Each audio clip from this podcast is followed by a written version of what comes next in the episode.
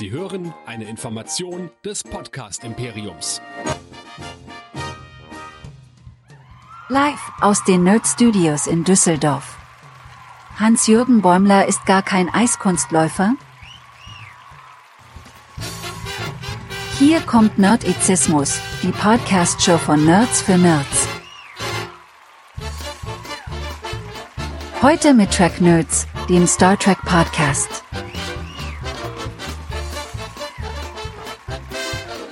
Und hier sind eure Gastgeber. Hier sind Chris, Jan und Michael.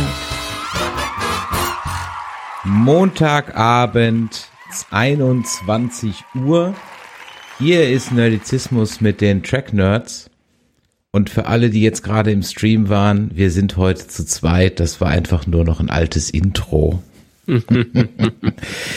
wir müssen an dieser Stelle etwas Abbitte leisten. Also ich eigentlich nicht, ja, weil ich habe ja eh gesagt, ich habe damit nichts. Ja, ja, guck du nur mal, guck du nur mal woanders hin, ja, ja, guck du nur mal woanders hin. Fünf Folgen müssen wir heute auf einmal besprechen. Fünf Folgen, ja, krass. Aber sind wir, Moment, wir haben, wir haben bei Folge, hatten wir die Mugato Gumato noch nicht? Nein. Vier, fünf, sechs, sieben, acht, boah, neun. Und vor allem so unglücklich, weil wir jetzt nur noch eine Folge haben. Sechs müssen wir besprechen sogar. Sechs müssen wir sogar besprechen, ja. ja. Siehst du mal. Ja. Boah. Von daher, liebe Hörer, tut uns an der Stelle etwas leid, dass das jetzt ein bisschen länger gedauert hat. Aber dafür packen wir heute noch einen drauf. Wir werden dafür dann auch noch den Star Trek Discovery Trailer auch noch ein bisschen mit besprechen am Ende dieser Folge. Genau. Ich glaube, äh, das ist dann zumindest so ein halbwegs guter Ausgleich. Für alle, die neu hier sind, soll ja ab und zu soll ja jemand neu sein. Wir haben bei, bei Twitch jetzt ein paar neue Leute dazu bekommen. Vielleicht gucken die ja auch gerade zu oder hören nachträglich nochmal rein. Ähm, Michael, es geht mit Star Trek jetzt Schlag auf Schlag weiter. Ja. Und das machen wir hoffentlich dann wieder regelmäßig. Es tut mir wirklich leid, dass es nicht geklappt hat, aber Lower Decks ist in der Lower Priority irgendwie bei uns gelandet. Schade. Demnächst wieder besser. Gut, aber wer uns das erste Mal hört, der kann nicht nur Lower Decks hören. Der kann nicht nur alles mögliche andere zu Star Trek hören, wie jetzt demnächst Discovery wieder ab. Wann war's? November? Irgendwie so. Ähm, der kommt einfach auf nerdizismus.de vorbei, denn da gibt's alles, was ihr so braucht. Das ist the name of the game, because und so weiter. Ja, da findet ihr unsere Episoden, da findet ihr unsere Links, da findet ihr unsere Artikel ähm, und da findet ihr vor allen Dingen auch Interaktionsmöglichkeiten, wie eine Feedback-E-Mail-Adresse, die info at nerdizismus.de. Wir haben auch sowas wie eine WhatsApp-Nummer, an die ihr uns schreiben oder sprechen könnt. Ich wiederhole, die ihr rein sprechen könnt. Und zwar an die, wenn ich jetzt ganz klar spreche, 01525 9647709. Ich habe es jetzt nicht vor mir. Vielleicht habe ich es richtig gesagt, vielleicht habe ich es falsch gesagt. Vielleicht sage ich es mein ganzes Leben auch nur falsch und irgendwer anders kriegt die ganze Zeit Nachrichten an uns. Kann natürlich auch passieren. Nein, ansonsten, wer gerne mit uns diskutieren möchte, der kann das auch auf Discord, auf unserem Discord-Server machen. Und zwar nerdizismus.de slash Discord, Discord und dann fleißig mitdiskutieren. Ganz genau. Es kam eine WhatsApp aber keine Sprachnachricht. Und zwar hat der Roman eine Frage gestellt, die ich jetzt hier mal an den allwissenden Chat, den ich an dieser Stelle auch herzlich begrüße, stelle. Hallo Nerdies, ich habe gerade meinem achtjährigen Sohn gefragt, wer der schnellste Leser aller Zeiten ist. Natürlich hat er die Antwort nicht gewusst und ich sagte Data. Jetzt wollte ich ihm die Szene zeigen, in der Data ein Buch wie ein Daumenkino liest, bin aber irgendwo nicht fündig geworden. Jetzt meine Frage, war es wirklich Data oder habe ich nur eine andere Science-Fiction-Figur im Kopf? Vielen Gruß, Roman. Ähm, ich bin mir ziemlich sicher, dass das in der TNG-Folge war. Ich weiß aber gerade nicht in welcher. Nicht, dass Data der einzige äh, Android jemals in der Filmgeschichte ist oder Seriengeschichte ist, der das so macht, aber ich bin mir ziemlich sicher, dass es sowas von Data gibt. Also lieber Chat, wenn ihr das wisst, dann rein damit, damit der Roman hier an der Stelle auch noch ein Ah ja, genau, Nummer 5 macht das, danke, richtig. Nummer 5 lebt, macht das, aber ich bin mir ziemlich sicher, dass Data das auch noch ist. Macht das auch, als er das Wissen der Ancient Ancients drin hat. Also das kommt wohl öfter vor. Vielleicht hat der Roman äh, hier auch einfach nur so einen Mandela-Effekt im Kopf und ich vielleicht auch und Data macht das gar nicht. also ich weiß, dass es auf jeden Fall Szenen gibt, wo Data ganz schnell Computerterminals liest. Das gibt's definitiv.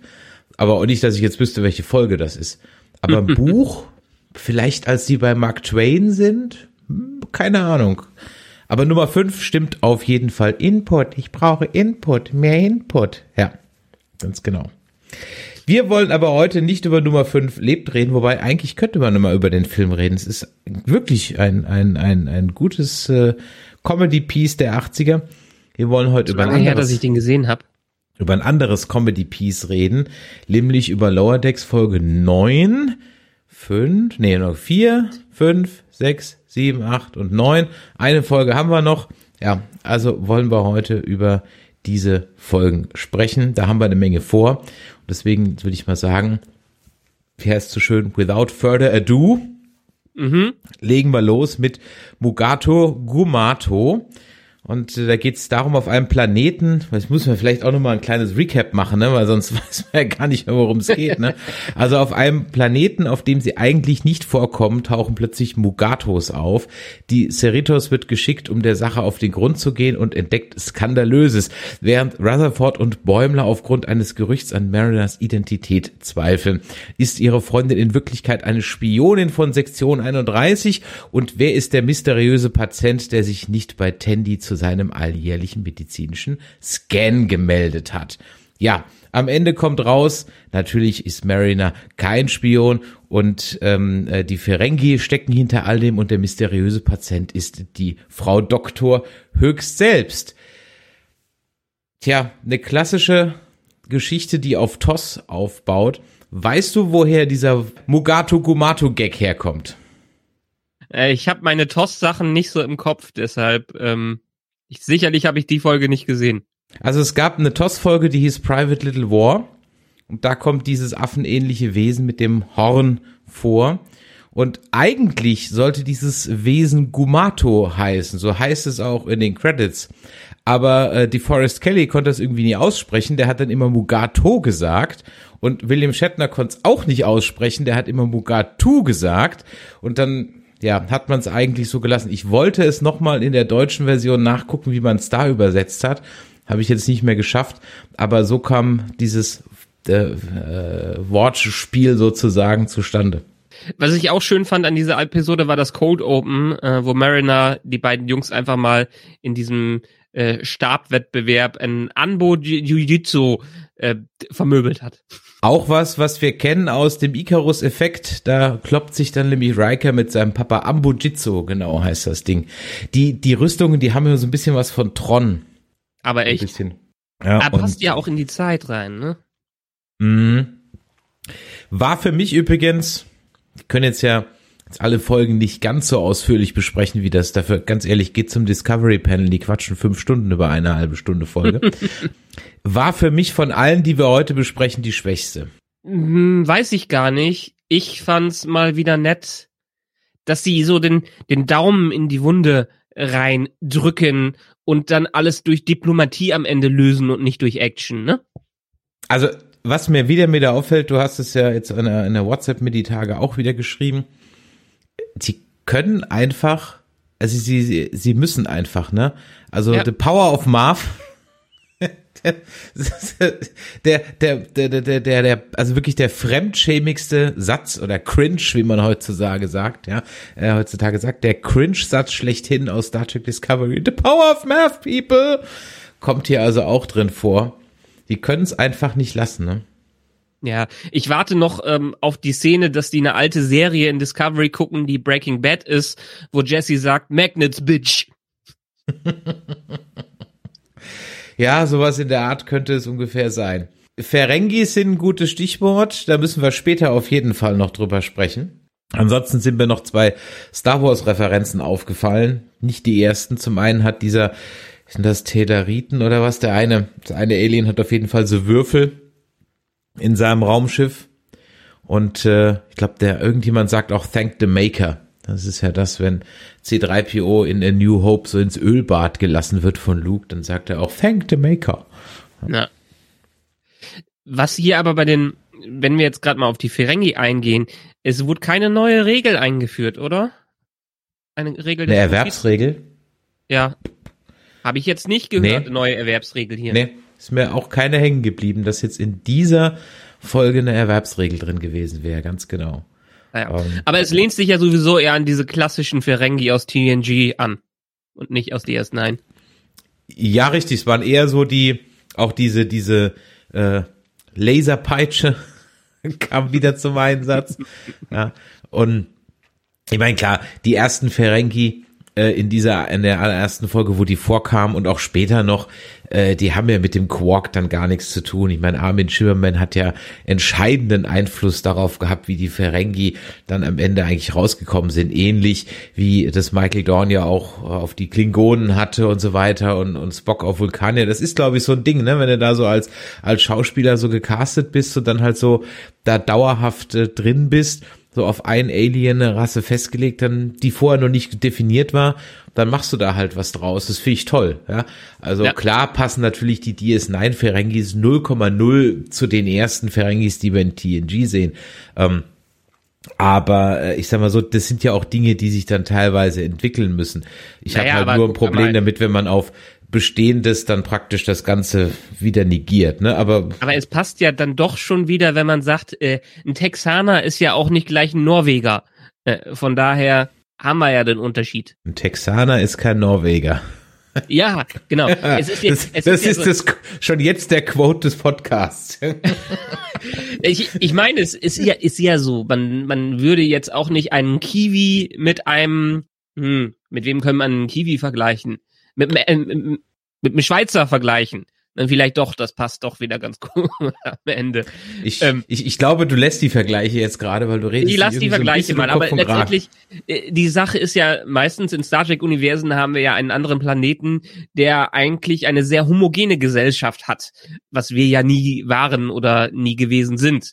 Und deshalb finde ich es ganz schön, dass es eigentlich reinpasst, wenn mal irgendwelche Rassen sich anders verhalten als also das kann passt in in eine Welt in eine belebte Welt hinein ganz egal ähm, weiter nächste Episode die nächste Ja, Episode- die war auch schon deutlich gehaltvoller, fand ich. Äh, an Embarrassment of Duplas. Also während Mariner und Bäumli, Bäumler versuchen, auf die angesagteste Sternenflottenparty des Jahres zu gelangen und dabei einmal mehr von Mariners schillernder Vergangenheit eingeholt werden, gibt es auf der Cerritos ein Problem. Der Botschafter der Duplas einer Spezies, die sich beim kleinsten Schamgefühl als Verteidigungsmechanismus selbst dupliziert, fühlt sich genau das, nämlich beschämt. Und während das Schiff von peinlich berührten Duplas überschwemmt wird, versuchen Mariner und Bäumler verzweifelt auf eine Party zu kommen. Ja, das war Wunderbar. schon deutlich spaßiger. Ja, eine der Highlights für mich, definitiv, weil perfekte Besetzung mit Richard Kind, der den Dupler gesprochen hat, oder die Dupler. Ich bin ja sowieso großer Fan von ihm. Viele werden ihn dann aus, äh, ich glaube, Chaos City war es irgendwie so. Ähm, bei Scrubs hat er auch einen, äh, diesen, diesen manisch Kranken oder diesen Neurotiker da ge äh, gespielt. Äh, Richard Kind in jeder Rolle, in der man ihn hört oder sieht, erkennt man ihn direkt wieder. Aber jede Rolle ist ihm auch so dermaßen auf, auf den Leib geschrieben. Ganz, ganz großartig. Ich muss sagen, ich musste ihn jetzt gerade googeln, aber nachdem ich jetzt sein Bild gesehen habe, weiß ich, äh, wenn du meinst, ja, der ist wirklich als Voice Actor wirklich unterwegs, das große Krabbeln, Cars, ähm, Toy Story, Cars 2. Ähm, er war aber auch in Sharknado 2 dabei. ähm, und hat in Serie mitgespielt, genau, und da als Scrubs in vier Episoden. Dann in der Nanny war er mal dabei. Stargate Atlantis zwei Episoden. Aber nirgendwo so dauerhaft, ne? Nee, nicht wirklich. In Rapunzel die Serie. Wow. Ähm, okay.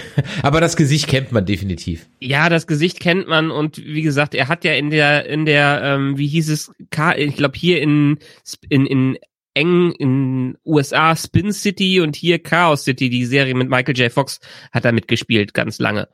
Mhm. Ja. Ähm, Wen- ja, aber wie gesagt, äh, ganz großartig auch die Idee dahinter. Ich weiß nicht, ich bin mir jetzt nicht sicher, ich habe nach keinem Easter Egg äh, dafür nachgeschaut. Haben wir die Dupler schon mal in irgendeiner Art und Weise erwähnt bekommen? Ansonsten sind die nämlich eine ganz, ganz tolle Rasse.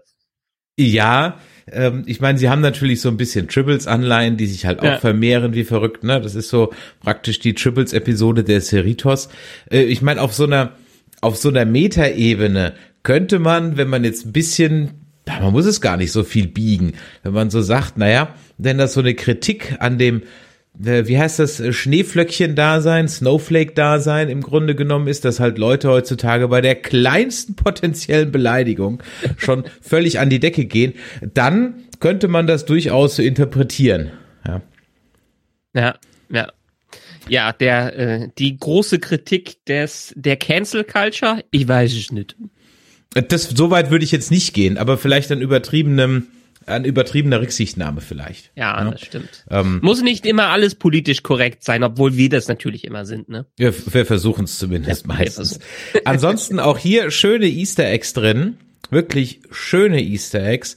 Ähm, auch wieder abseits von Star Trek zum Beispiel, als Mariner und Bäumler mit den äh, Fahrzeugen durch die Station sausen. Ähm, dann zählen sie immer die ganzen äh, Läden auf, durch die sie gerade fahren. Und das hat mich doch sehr erinnert an die ähm, äh, Mall-Autoverfolgung aus den Blues Brothers. Mm. als die da durch die Mall fahren, sagt er nämlich auch, hey, guck mal, das neue Ausmobil ist dieses Jahr früh rausgekommen. Pier 1 Importe, Wahnsinn, hier gibt's alles, ja. Äh, und so ungefähr war das Ganze auch. Ich kann mir nicht vorstellen, dass das Zufall ist. Und wo ich auch nochmal zurückgespult habe und ein Standbild gemacht habe, war bei dem äh, Mann in diesem Pike-Rollstuhl. Ja. Der mir verdächtig wie Alex Kurtzman aussah. Aber vielleicht will ich das auch nur gesehen haben. Aber ich fand es schön, dass wir mal eine Raumstation in ihrer Fülle gesehen haben. Ich meine, damals war es, damals war vielleicht immer so ein bisschen das Budget, was uns daran gehindert hat, auch die die Größe einer Raumstation zu begreifen, aber allein die Verfolgungsjagd hat ja gezeigt, dass das nicht nur zwei Korridore sind. Das ist richtig. Ein Quarks war auch wieder zu sehen, ist schon das dritte Quarks im äh, neueren Star Trek Universum. Bei Picard haben wir eins gesehen. Ich glaube, bei Lower Decks hatten wir jetzt schon eins und jetzt haben wir noch mal eins. Ich meine, wieso nicht? Äh, der ist der perfekte, um das zu verfranchisen. ähm, hatten wir nicht auch ein Mods Friseurkette hatten wir glaube ich auch, ne? Ich glaube, das war auch Weiß bei ich Picard. Nicht. Ich glaube, bei Picard war das auch. Ich glaube, da gab es auch eine Mods Friseurkette. Apropos Franchise ist jetzt ein bisschen abseits davon. Weißt du, womit McDonald's eigentlich ihr eigentliches Geld machen? Nein, du wirst es mir jetzt mit dem, keine Ahnung, mit dem Merchandise, was für ein Merchandise? Also defi Merchandise? definitiv nicht mit Fast Food. Dieses Fast Food ist so ein bisschen damit machen vielleicht die Restaurants. Also als, als Gastronom hast du dann meist, machst du dann meistes Geld mit Getränken, aber. Ja. Ähm, McDonald's, das Franchise, macht den meisten Gewinn ähm, mit Immobilien. Mhm. Gut, Weil die, die viele von diesen Locations, äh, die, die da an ihre Franchise-Teilnehmer geben, mit extrem hohen Renditen weitervermieten und sich auch immer die perfekten Lagen ausgesucht äh, gesucht haben. Also alles, was die irgendwie über äh, die Franchise-Gebühren oder sowas bekommt, fällt gar nicht so ins Gewicht. Das eigentliche Geld bei denen, die sind richtig, richtige Medienmogule. Ich glaube, wenn man so die äh, äh, Immobilienmogule, wenn man so, das war in der Statistik oder in diesem Video zu sehen, wenn man so die größten Immobilienkonzerne nimmt, sind die schon auf Platz sechs oder sieben oder sowas. Okay. Ich weiß, dass vor der Finanzkrise 2008 hat Porsche mehr Geld mit Aktien gemacht als mit Autos. Das weiß ich noch. Ja. Und die sind äh, in der Finanzkrise, also in den ganzen Krisen, äh, ja, kriegen die eigentlich ihre eigentlichen Gewinne. Da sind die, die Gewinner. Klar, wenn, wenn du Immobilien hast, klar, ne? dann äh, ja. als, als so finanzstarker Immobilieneigentümer hast du ja kein Problem damit, irgendwelche Raten zu bezahlen. Also von daher. Genau. Ja. Und danach steigt der Kram. Ähm, apropos Raumstation, im Chat wird gerade noch von Mr. Stocky richtig darauf hingewiesen, dass das eine Vanguard-Raumstation war. Ähm, und da gibt's ja eine tolle Romanreihe dazu, die ich an dieser Stelle noch mal äh, erwähnen möchte, mit dem Dr. Gott, jetzt komme ich wieder nicht auf den Namen, Mumba oder irgendwie sowas, der auch in Strange New Worlds jetzt mitspielen wird. Ihr wisst, ihr wisst, ihr werdet es wissen im Chat, ihr könnt es ganz sicher gleich reinschreiben. Und äh, kann ich an der Stelle wirklich nur empfehlen. Ansonsten, was hatte ich mir noch notiert zu der Folge? Ähm, ja, dass äh, CT Alpha 4 viel schlimmer als CT Alpha 5 ist, obwohl das ja schon ein Kackplanet ist, nämlich der Vulkan ausgesetzt wurde. Ansonsten ist natürlich die Bar, in der Mariner und ähm, Bäumler abhängen, voller Easter Eggs. Also da ist ja, da ist ja alles drin, die Bilder an der Wand, das Modell äh, von, von dieser Doomsday Machine und von der ähm, Phoenix und äh, apropos Modell, ne, wer es noch nicht gesehen hat, unseren, unsere Aufzeichnung vom Livestream vom Bau der Enterprise ist auch sehr unterhaltsam. Und äh, wir sind ja in 14 Tagen auf der FedCon und da gibt's samstags wieder das Nerdquiz und es treten gegeneinander an, wenn ich das kurz einwerfen darf, das Discovery Panel gegen den Stars Mutje. Wenn ihr die noch nicht kennt, gebt mal auf seinen YouTube-Channel, der kocht Gerichte aus ähm, Star Trek Folgen nach. Ja, also Stars Mutje und seine Frau gegen äh, Andreas und seine Frau, äh, seinen Mann, äh, also Sebastian. Und ähm, das wird großer Spaß. Ich hatte es fälschlicherweise als Titelverteidigung angekündigt und hatte völlig vergessen, dass dem Discovery Panel 2019 ja vom Grauen Rat ziemlich der Hintern versohlt wurde. Aber der Graue Rat ist nicht bei der FedCon. Was soll man machen? Von daher kriegen die also nochmal eine Chance. Genau, weil, weil du das mit dem Modell sagst, das hat so wunderbar gepasst. Die Folge ist einen Tag nach unserem eigenen Modellaufbau gesendet worden, wo ich gedacht habe, hm, äh, das hat jetzt wunderbar gepasst. Weil sie nämlich auch ein DS9-Modell bauen und noch irgendwas, ne? Tandy und War das Rutherford. Ja, das, das war ein California-Class-Schiff. Also die haben auch wieder. Ah ja, genau, glaub, aber ein. DS, aber ein DS9-Modell hat der Rutherford ja später auch. Das hat ihm, glaube ich, die Ja, ja. Geschenkt oder sowas. It Ne? comes with an Esri and a Jadzir. Die Party, auf der man versucht, dann Einlass zu bekommen, ist übrigens auch ein Easter Egg Festival. Zum einen sehen wir eine Spezies mit ganz vielen Augen, ähm, die nicht näher benannt ist, ein Captain und äh, dieses Design war ursprünglich mal für Saru in Discovery vorgesehen. Und äh, DJ ist äh, der unmögliche Captain O'Connor, falls du dich noch an ihn erinnerst. Es war mal eine TNG-Folge, ich glaube aus der ersten oder zweiten Staffel, ich glaube erste Staffel, wo äh, die Enterprise einen, ja, einen haudigen, ja, sozusagen, oder wie, wie sagt man, ähm, ein, äh, im Englischen ist es ein Swashbuckler, jetzt komme ich gerade nicht aufs deutsche Haudegen, ein Schurken, ja genau, aufnimmt, so ein Han Solo-Typen, der ähm, eine geschwängert hat auf einem Planeten, aber die nicht heiraten will und dann Asyl auf der Enterprise sucht. Da ist die berühmte Szene drin, wo die Enterprise von dem Schiff des Schwiegervaters mit Lasern bedroht wird, was man auf der Brücke der Enterprise mit Irritation zur Kenntnis nimmt. Ja. Dass man also es wagt, damit mit Lasern auf die Enterprise zu zielen. Ja. Dann haben wir, hast du zu der Folge noch was? Nö, das, das wär's eigentlich. Hat mir sehr gut gefallen, die Folge. Definitiv eines der Highlights dieser Staffel. Ja, es baut wirklich langsam auf. Und wo ich schon dachte, wo die mich, die Folge mich schon sehr erheitert zurückgelassen hat. Ich lache inzwischen übrigens auch bei Lower Decks das ein oder andere Mal, ja. Ähm, kam dann mit The Spy Among Us noch eine, die es noch mal einen Ticken gesteigert hat. Ja, ähm, nämlich die eine Friedensmission führt die Cerritos zum Heimatplaneten der Patlex und diese nimmt allerdings eine unvorhersehbare Wendung als ein Gefangener oder ein Spion auf das Schiff gerät und die diplomatischen Gespräche auf dem Planeten gefährdet. Tandy versucht unterdessen auch aus den schlimmsten Aufgaben noch etwas Positives zu ziehen und gerät diesmal an ihre Grenzen, während sich Bäumler von einem Club der Rothemden, also Redshirts, dazu verleiten lässt, an seiner Ausstrahlung zu arbeiten, ganz mit dem Fernziel, eines Tages einen guten Captain abzugeben. Ja, dieser Club der Redshirts, der war sehr spaßig. Mm, ja, das ist, äh, das hat auch wieder, ist auch wieder dieser wunderbare Kommentar auch noch äh, Richtung vielleicht der Kurtzman-Ära hin, wo viel geredet wird, aber fast nichts getan. äh, wusstest du, dass Redshirts statistisch gesehen gar nicht die meisten Toten stellen? Nee? Sondern im Verhältnis sterben Goldshirts, sterben Goldshirts viel häufiger.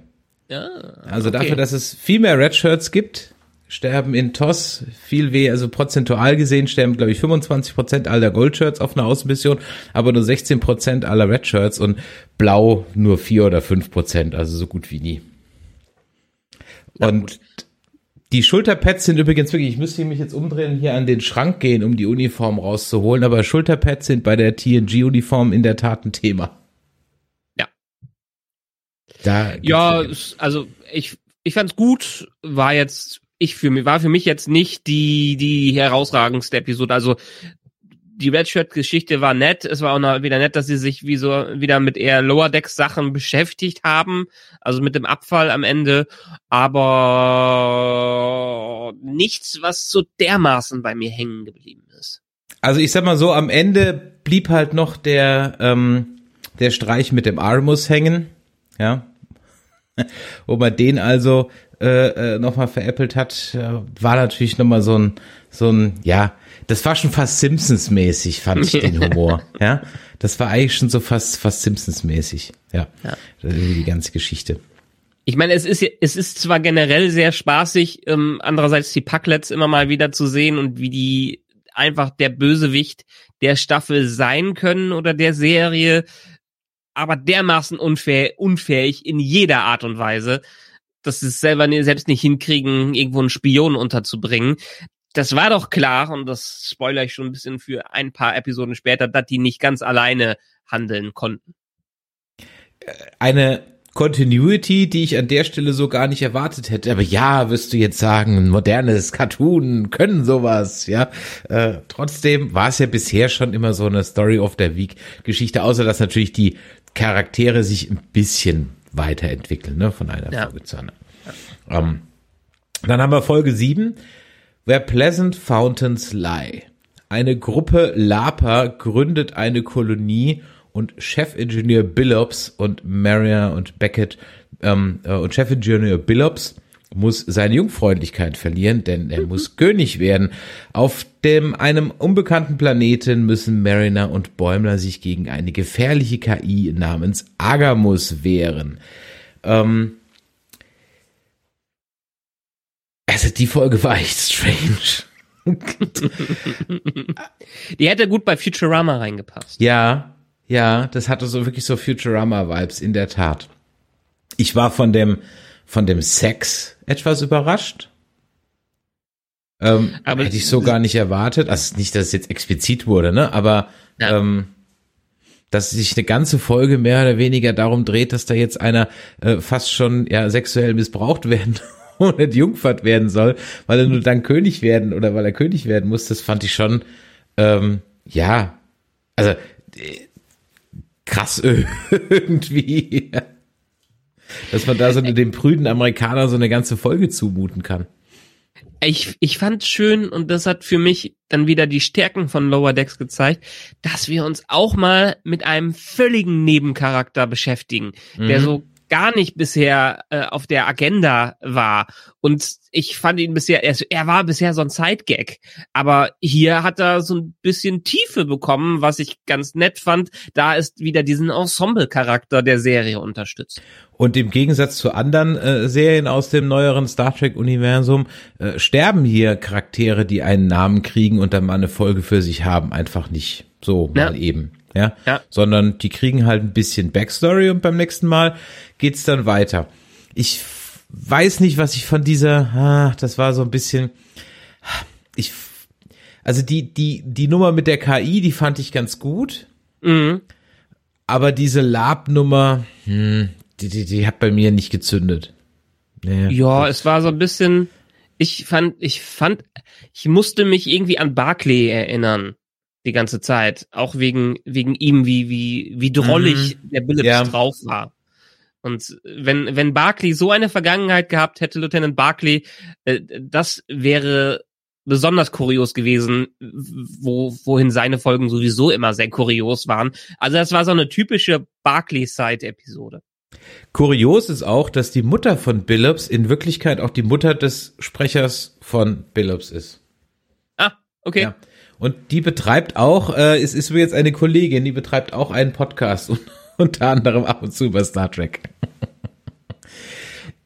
ein, Aber eine, eine Ja? sehr, sehr wichtige Sache hier, ähm, dass wir einen Star Trek äh, Urgestein, ich wollte es gerade sagen, ja. ja, ja, Veyun himself, Jeffrey Coombs. Ja, sprich den Agamus. Das ist seine neunte Rolle im Star Trek Universum und seine 44. Episode überhaupt. Ja. Ja. Und das als Gaststar, das musste schon mal hinkriegen. Jeffrey Coombs, ähm, meine Lieblingsrolle eigentlich Blunt, FCA. Ja. Ich, bei, ich bleib bei Veyun. Du bleibst bei ich Veyun? schon ziemlich cool. Wobei ihn ja viele für diesen Andorianer in Enterprise äh, abfeiern. Auch er hat. Ach so, ja, ja, ist er Ja. ja auch, genau. Ja, auch er hat damit durchaus die Andorianer maßgeblich geprägt, weil so Ja. oft und so lange und so häufig haben wir keinen vorher gesehen. Ja. Das stimmt. Ähm, ja, stimmt, der war, der hatte einen ziemlich langen äh, Arc in Enterprise, der ist immer wieder vorgekommen. War auch einer der besseren Nebencharaktere dort. Absolut, ja, Ja. das das stimmt. Ähm, Chat wird geschrieben, wird langsam Zeit, dass er irgendwo mal eine Hauptrolle in einer Star Trek Serie bekommt. Ja, ganz ehrlich, aber sowas von, ja. ähm, Wenn es einer verdient hat, dann dann Jeffrey Combs, ja. Ich find's viel verschwendeter, Jeffrey Coombs natürlich auch, dass wir immer noch nicht in dieser neuen Inkarnation von Star Trek Michael Dorn bekommen haben. Ja, auch in der Klingonen-Folge nicht, über Nee, die wir gleich sprechen hat- werden. der hat doch, ich meine, soweit ich das aus seiner äh, Historie verstehe, hat er doch lange für die doofe Worf-Serie gekämpft und lassen sie ihn jetzt aus Prinzip nicht mehr mit dran arbeiten oder hat er gesagt, nee, ihr habt mich die ganzen Jahre vorher ignoriert, jetzt ignoriere ich euch? Ich, nee, ich, ich glaube, das ist so wie Obelix und der Zaubertrank. Ja. Das, das, also so kommt es mir irgendwie vor. Der wird da immer vorstellig und die sagen dann so, nein, nein, Nein, nein. nein, will keiner sehen. Ja. Ähm, keine Ahnung. Ja, ansonsten noch so ein paar Easter Eggs in der Folge. Ähm, die Vision von Agamus Weltherrschaft, die hat mich sehr erinnert an das Abschlussbild von Das Schwarze Loch. Ähm, von ein sehr, sehr düsterer Disney-Film. Hier an der Stelle nur empfehlen kann, The Black Hole. Und da gibt's auch einen bösen Roboter, nämlich Maximilian. Und am Ende sieht man eine, ja, apokalyptische Vision. Und die sieht dem Ganzen sehr ähnlich, was, äh, was wir hier von Agamus seiner Universumsherrschaft äh. Übrigens etwas, über das wir bei What If dann auch noch reden müssen, ne, über Ultrons Herrschaft. Ja. Und am Ende, wenn also die KI überlistet wird, dann landet sie im Daystrom-Institut im Keller neben ganz, ganz vielen anderen verrückten, durchgeknallten KIs. Das war auch sehr schön.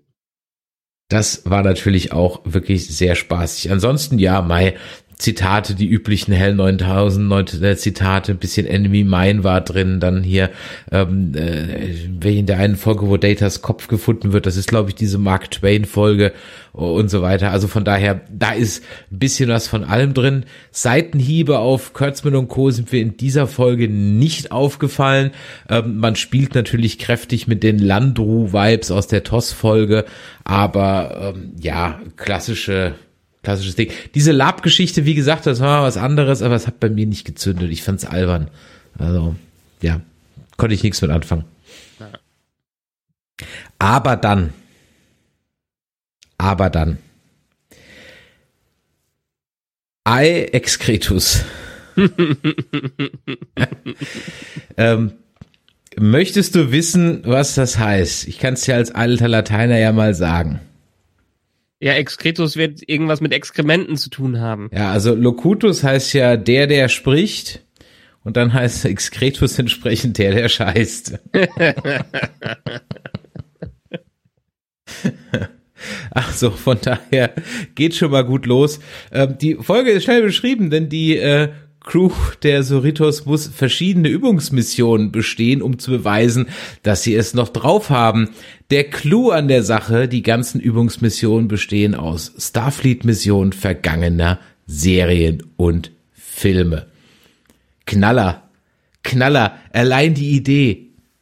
Mega. Dann gab's diese Anzeigetafel, wo dann auch noch die Folgennamen alle drauf standen. wunderbar. Total gut gemacht. Also ich hatte Spaß. Vor allen Dingen hatte man dadurch so der, äh, dermaßen viele Versatzstücke, die zu einem großen Ganzen zusammengekommen sind, ähm, auch noch mit Sinn. Das hat Spaß gemacht. Was hatten wir? Wir hatten eine Mirror-Folge. Wir hatten eine, diese äh, Western-Folge aus TOS. Wobei, es gibt ja auch in TNG gibt's ja auch mal eine Western-Folge. Dann hatten wir ähm, die TOS-Folge Naked Time, beziehungsweise die TNG-Folge Naked Now, wo die alle betrunken werden. Ja. Dann hatten wir eine Borg-Folge, da müssen wir gleich noch drauf reden. Ähm, die Borgkönigin, gesprochen von Alice Creek, ja. Ja. Wie geil, ja. Sie durfte dran. Super. Ja, die durfte dran. Jetzt bei Picard darf sie nicht mehr ran. Why? Ja, die hätte es bestimmt gemacht. Ja. Ähm, dann haben wir äh, eine Parodie auf die ähm, Ethics TNG Folge mit Worf, dem sein Rückgrat gebrochen wird. Wir haben Wrath of Khan drin mit Two, ähm, äh, ja, wir haben am Ende noch äh, ähm, die Soritos muss äh, die das das Schiff stehlen und Spock auf Genesis retten. Also großartig. Einfach nur großartig. Was soll, ich, was soll ich sagen? Es hat einfach Spaß gemacht. Vor allem fand ich so witzig, mich hat der Bäumler mit seinen 100% so dran erinnert, wie so an so Spieler, die bei Assassin's Creed auch alles brauchen. Ja, ja. Ich, ich, ich glaube, ich rede ja mit so ein. Nein, du, nee, bei, bei Assassin's Creed weiß ich nicht, aber du hast mir letztens gesagt, dass du bei Super Mario Odyssey 100% erreicht hast. Also Super Mario Spiele habe ich nicht durchgespielt, wenn ich nicht alle Sterne habe und alle Geheimnisse entdeckt. Aber das passt so wunderbar wieder dazu. Habe ich eben noch gepostet bei, äh, bei Instagram. Kennst du noch diese alten Wasserspiele, wo man Kringel versucht hat, auf was drauf zu, äh, zu Ja, mit wo du so, Luft so, so? Knöpfe hast und dann mit den, ja, ja, ja. Ja. Äh, hat meine Tochter ähm, in Form von einer Konsole bekommen, hatte irgendwann das äh, Gehäuse zerstört und irgendwie saß ich dann eben davor und konnte nicht aufhören und konnte nicht aufhören. Und ich habe es am Ende geschafft, alle fucking Ringe da oben auf die Dinger drauf zu manövrieren. und wow, Ultimate, Ultimate Offline Game. Also es hat Spaß gemacht. Äh, solche Sachen reizen mich ja. Sowas muss ich ja dann durchexistieren. Vielleicht nicht ganz so äh, äh, krass, also so, ein- so ein Breath of the Wild durchzuzocken mit allen Sachen ist schon ganz krass, aber zumindest bei sowas die klassischen Mario-Spiele und ein paar Games, die mich so so reinziehen, ähm, da habe ich's, da muss ich ja 100% bekommen. Okay, nee, das, das habe ich nicht. Also da bin ich wirklich äh, Pareto-Prinzip, ne? Also ich muss jetzt wirklich, ich habe jetzt, ich bin jetzt so in dem im, im Late Game bei ähm, bei Odyssey, also ich habe es jetzt schon durch. Ich müsste jetzt noch mal diese fünf Endgegner am Stück, was halt echt heftig ist, weil du zwischendurch zumindest nach den ersten dreien, weiter habe ich es ja nicht geschafft, dich nicht noch mal heilen kannst oder so. Ähm, das heißt, du musst die in einem Rutsch durchschaffen und wenn du äh, drauf gehst, musst du von vorne anfangen. Das fand ich bisher einen Ticken frustig, aber ich habe jetzt 500 Monde gibt's und ich habe jetzt irgendwie 410 oder sowas. Und jetzt merke ich aber auch, wie meine Motivation so langsam, also ich glaube nicht, dass ich mir die letzten 90 auch noch suche. Ja, das, das Spiel muss es auch unterstützen. Das Spiel muss auch gut genug dafür sein, dass man Bock hat, den Rest durchzuzocken. Ähm, was zum Beispiel wieder diese, die alle Mario-Spiele wunderbar hinbekommen. Weil man hat auch definitiv einen Endpunkt, den man erreichen kann, wo man dann fertig ist. Man kann da zwar weiterspielen, wenn man möchte, aber hat alles entdeckt und alles gemacht. Das liebe ich an einem Spiel, wenn ich das zu diesem Punkt kommen kann, weil dann habe ich ein Ziel, auf äh, was ich zuarbeiten kann, auch äh, vor allen Dingen Jump'n'Runs. Wenn, wenn du dir mal auf, äh, auf der Switch oder auf der Play PlayZ Rayman Legends durchspielst, ähm, da gibt es diese Musiklevel, die tierisch viel Spaß Mhm. machen, wo du im Takt das machen musst. Ja. Und im Endgame von Rayman Legends packen die da noch einen drauf und machen diese Musiklevel so schwer, dass du teilweise wirklich auswendig lernen musst. Du kann, könntest die, wenn du die durchgespielt hast, dann auch blind spielen, weil du im Takt das machen musst. Und das ist auch eins dieser Spiele, die super hart waren, aber das hat mich aus irgendeinem Grund ganz krass motiviert, das komplett durchzuzocken. Ich, ich kann es verstehen und ich Ja. finde für meine Verhältnisse 410 Sterne schon ziemlich viel. Also so, ähm, äh, als einziges Spiel, was ich auch nicht 100 Prozent, aber nahe dran, war GoldenEye auf dem N64. Da brauchte man, boah, ich weiß nicht mehr genau, ging es darum, Oddshop freizuschalten? Weiß ich nicht mehr genau. Du musstest die Moonraker-Mission in einer bestimmten Zeit schaffen. Zwölf Minuten okay. oder irgendwie sowas. Und das war echt, also da musste jeder Schuss musste ein Headshot sein, sonst und du durftest nicht einmal irgendwie an irgendwo in der Kante hängen bleiben oder sonst irgendwie, um dann, dann hast du sofort, da, da bin ich also mehrmals um wenigst, wenige Hundertstel äh, dran gescheitert, bis ich dann irgendwann mal durchgespielt habe. Und ich glaube, man, als einzige, was es gab, oder hatte man dann die Golden Gun, also natürlich verhältnismäßig irgendwie komplett Pillepalle. Aber das war so das einzige Mal, wo ich wirklich so, also bei Assassin's Creed kann ich es ehrlich gesagt nicht nachvollziehen, wenn ich da manchen sehe, dass sie das zu 100 Prozent durchgespielt haben. Aber gut, so ist halt jeder anders. Ja, also genau. Ähm, zurück aber ein bisschen äh, zur äh, Folge. Also wir sind drauf gekommen, auch so über die Borg äh, und den Eifer von Mariner, äh, von von, von Bäumler, ja. da 100 Prozent äh, zu kriegen. Und das das war wirklich schon schon sehr spaßig. Ja, das ist äh, auch wie am Ende da wieder rauskommt. Es ist einerseits ist es großes Drama, aber andererseits ist es auch, äh, auch sehr clever gemacht und sie sind trotzdem in ihrer, äh, es ist trotzdem eine gewisse Leichtigkeit. Also die Serie schafft für mich so das Kunststück zwischen Comedy und Drama in solchen Episoden und das mag ich so gerne, wenn, wenn vor allem den Comedy-Serien das schaffen. Beispielsweise, wir hatten eben schon Scrubs kurz erwähnt. Scrubs war für mich eine der Serie, die, äh, Serien, die in ganz, ganz vielen Folgen genau diese Gratwanderung zwischen Comedy und Drama hinbekommen haben und äh, Lower Decks schafft für mich das schon echt gut in solchen Episoden, das hinzubekommen. Und das macht es ja so schlimm, es zu gucken. Weil das so schöne Folgen wären mit, ich, ich, ich kann, ich habe mich, das glaube ich in der Sprachnachricht zur ersten Staffel euch schon mal gesagt, ich kann mich hier nur wiederholen und es wird halt nicht besser. Eigentlich hasse ich es, weil es so gut ist, ja. Und weil ich mir diese Geschichten einfach mal in real wünschen würde. Und nochmal, ich habe mich schon öfter wiederholt an der Stelle, aber ich sag's nochmal, ich hoffe wirklich, dass es Strange New Worlds hinkriegt, das zu tun. Auch wenn ich mich da halt frage, warum muss es wieder in einer Zeit sein, die wieder so viele Implikationen auf den Rest des Canons hätte. Ja, also warum nicht einfach 20 Jahre nach Picard und alles wäre easy peasy, muss ja nicht gleich 900 Jahre sein. Aber gut. Ja, merken sie dann wieder nach Staffel 2, dass sie doch was anderes machen müssen und dann gibt's eine Expanse, die am Ende wieder verschwindet und solche Sachen. Also ja, klar. Äh, ich werde es an dieser Stelle nicht erwähnen, aber freut euch schon mal drauf. Ich bereite gerade einen längeren Essay über Missstände in klassischen Franchises vor. Und auch das, äh, was du gerade angesprochen hast, nämlich das Fähnchen nach dem Wind drehen, wird da ein Thema sein. Wird noch ein bisschen dauern, wird, glaube ich, ein bisschen umfangreicher werden, aber da schreibe ich mir mal ein bisschen Frust von der Seele. Nach dem Bond-Film letztens musste das sein die zweistündige Therapiestunde, die hast du ja leider nicht, nicht, nicht mitmachen können.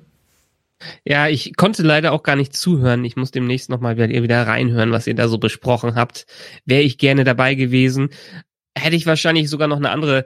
Wie, wie war's denn? Habt ihr euch gegenseitig ausgesprochen? Wart ihr der gleichen Meinung oder? Ja, also es war schon, es, es war schon eine Therapiesitzung der, der okay. anonymen James Bond Freunde. Okay. ja, okay. Äh, definitiv. Ich weiß, und das könnt ihr, also es waren ja zu Gast Holger und Mario von Massengeschmack TV. Vielleicht einen ganz, ganz kurzen Exkurs. Also wir waren uns drei alle einig, das war großer Kappes, mehr sage ich dazu nicht, hört euch den Cast an. Aber der ausschlaggebende Grund, warum ich jetzt mal das runterschreibe, war dann ein Zitat bei ähm, Pantoffelkino TV, also der äh, YouTube-Sendung von Holger und Mario über Filme, wo sie dann auch eine Diskussion über den James Bond-Film hatten. Und einer der Kollegen, die da saß, dann eben sagte so, ach, er fand den Film halt ganz erfrischend und äh, er wisse gar nicht, was diese Bond-Autisten jetzt alle wieder haben. Äh, das war doch eine super Sache, aber er macht sich ja auch nicht viel aus Bond. So. Und das ist halt genau so diese Attitude, wo ich mir A denke, fuck you, ja, was soll das mit dem Bond-Autisten? Und wenn du dir doch eh nichts draus machst, dann hätte man dir doch auch 0815 Bond der üblichen Machart vorsetzen können, wärst du doch auch zufrieden gewesen. So, ähm, und davon ausgehend, äh, habe ich mir mal gedacht, okay, und warum sind Franchises heute so, wie sie sind? Wird eine längere Geschichte, freut euch drauf, werdet ihr auf unseren sozialen Medien mitkriegen. Aber das ist so ein Punkt, das ist hängen geblieben. Also, ja, ich fand das ganz erfrischend, aber mir ist es ja eigentlich auch total wurscht. Und was so diese Bond-Autisten da. Und genau das gleiche hast du ja bei Star Trek im Grunde genommen auch. Ja, du hast halt so viele Leute, die eigentlich achselzuckend daneben sitzen, wenn halt äh, Star Trek-Fans sich aufregen und dann fragst du halt so ein bisschen nach, jo, ah ja, ich habe ab und zu mal reingeguckt. Ja. Und dann denke ich mir so, also das soll jetzt hier nicht Gatekeeping sein, so nach dem Motto, du darfst nicht mitreden. Das will ich damit nicht sagen. Sondern es ist, es ist eher die Trauer nach dem verschenkten Pot Potenzial. Ja, weil den Leuten Die wäre es sowieso wurscht, was sie gucken. Denen Ja. wäre es eh egal, die würden es halt gucken oder nicht gucken und es wäre ihnen sowieso wurscht, was sie gucken. Aber uns Fans wird's halt kaputt gemacht, um das kaputt oder anders gemacht, um des Anderssein willens. Und dieses Anderssein, das hat halt keinerlei tiefere Begründung. Es will halt nur anders sein, weil es anders sein will. Aber Ja, es gibt glaube, keinen Sinn dahinter. Ich glaube, bei Star Trek ist eher das Problem, ich meine, da können wir doch ganz stark abschweifen, ähm, dass die versuchen unter Kurtzman ein so großes Franchise zu sein, wie es Abrams mit seinen Filmen versucht hat. Also den Massengeschmack zu erreichen, in dem, in dem Fall. Ähm, was sie durchaus schaffen mit den ganzen Serien, aber ich guck dem Bier dadurch so ihre Fanbase vernachlässigen, die eigentlich ursprünglich das Franchise mal aufgebaut hat, um die schnelle Kohle zu machen. So. Exakt, exakt, das ist es und noch ein paar Dinge mehr. Genau darum wird es nämlich gehen, dass das meiner Meinung nach sehr kurzfristig gedacht ist und dass man halt Dinge, die ein Franchise, und es ist ja, es ist, gilt ja für alle. Nimm Star Wars, nimm Star Trek, jetzt hat James Bond erwischt, Ghostbusters müssen wir noch abwarten, Ghostbusters hatte es ja auch schon, ja, gucken, wie der neue wird. Und ich sage dir, Indiana Jones wird der nächste sein. Ähm, Alien auch, you name it, ja, ähm, äh, die einfach, wo, wo Menschen dran sind, die meiner Meinung nach, und ich wundere mich eigentlich, wie, das- wie das geht, nicht verstanden haben, worum es geht. Aber auf der anderen Seite hast du dann auch Menschen, wie zum Beispiel J.J. Abrams, der dann eben sagt, ja, er war ja nie ein großer Star Trek-Fan. Ja, äh, er war eher Star Wars-Fan. Gut, das hat er auch nicht verstanden. Oder bei Quantum of Trost, Mark Forster, der sich halt hinstellt und sagt, oh, ich hatte ehrlich gesagt gar keinen Bock, einen Bond-Film zu machen. Ja, dann mach ihn halt nicht, Arschloch. Ja, Ja, ja. Und ähm, Es Äh, kann gut gehen. Es Ja. kann gut gehen, dass jemand Fremdes äh, an so ein Franchise rangelassen wird. Es muss nicht gut gehen, aber man darf das halt, solange der Kern des Ganzen noch irgendwie da ist. Man kann ab, das hatte mein, meiner Meinung nach äh, zum Beispiel der äh, durchaus der erste Star Trek vom JJ und dann wieder der dritte hat sich ein bisschen darauf zurückbesonnen. Beide haben so ein bisschen den Kern des Ganzen äh, erfasst, es aber versucht, in was Neues rüberzubringen. Das ist übrigens auch mein ähm, Force Awakens weiterhin, fi- finde ich, hat es versucht, aber dann, was darauf kam, diese konsequente Weiterentwicklung auf Basis dessen, was war, ist dann in eine Richtung abgedriftet, die dann eher ins Kommerzielle gegangen äh, ist, aber nicht auf die Werte, die das Franchise irgendwann mal hatte zu einem gewissen Zeitpunkt. Ähm, Ja, und, und, und Ja. bei, bei jedem Franchise kommst du heute betrübt aus dem Kino. Ich meine, ganz ehrlich, gerade bei Bond bist du eigentlich doch immer gut gelaunt aus dem Kino rausgekommen. Sollte man zumindest gut gelaunt. Er hat am Ende den Bösen besiegt und das Mädchen gekriegt. So, ja, und, äh, und that's it. Und jetzt kommst du seit fünf Filmen, kommst du also schlecht gelaunt aus dem Kino raus. Und du kommst ja nicht nur bei, bei James Bond schlecht gelaunt aus dem Kino raus. Die sind ja überall mies drauf. Ja, Luke hat keinen Bock mehr, Luke zu sein. Ja, ähm, äh, äh, Indiana Jones hat keinen Bock mehr, Indiana Jones zu sein. Kirk sagt bei Star Trek Beyond sogar, dass ihm To Boldly Go Where No One Has Gone Before sogar explizit auf den Sack geht und er überhaupt keinen Bock mehr drauf hat. Ja, ich hab, wir haben dann mal in dem in dem äh, Cast zusammengezählt. In fünf Filmen quittiert äh, äh, Craigs Bond dreimal den Dienst. ja. Ja, die haben sich ab Skyfall halt einfach in eine äh, in eine Ecke geschrieben, aus der sie nicht mehr rausgekommen sind. Und das ist halt bitter, denn, und das war mir gar nicht bewusst, äh, eigentlich, im Grunde genommen, könnt ihr jetzt hier noch den, den Podcast, aber so viel sage ich noch eben, weil du dir es vielleicht auch nicht bewusst war.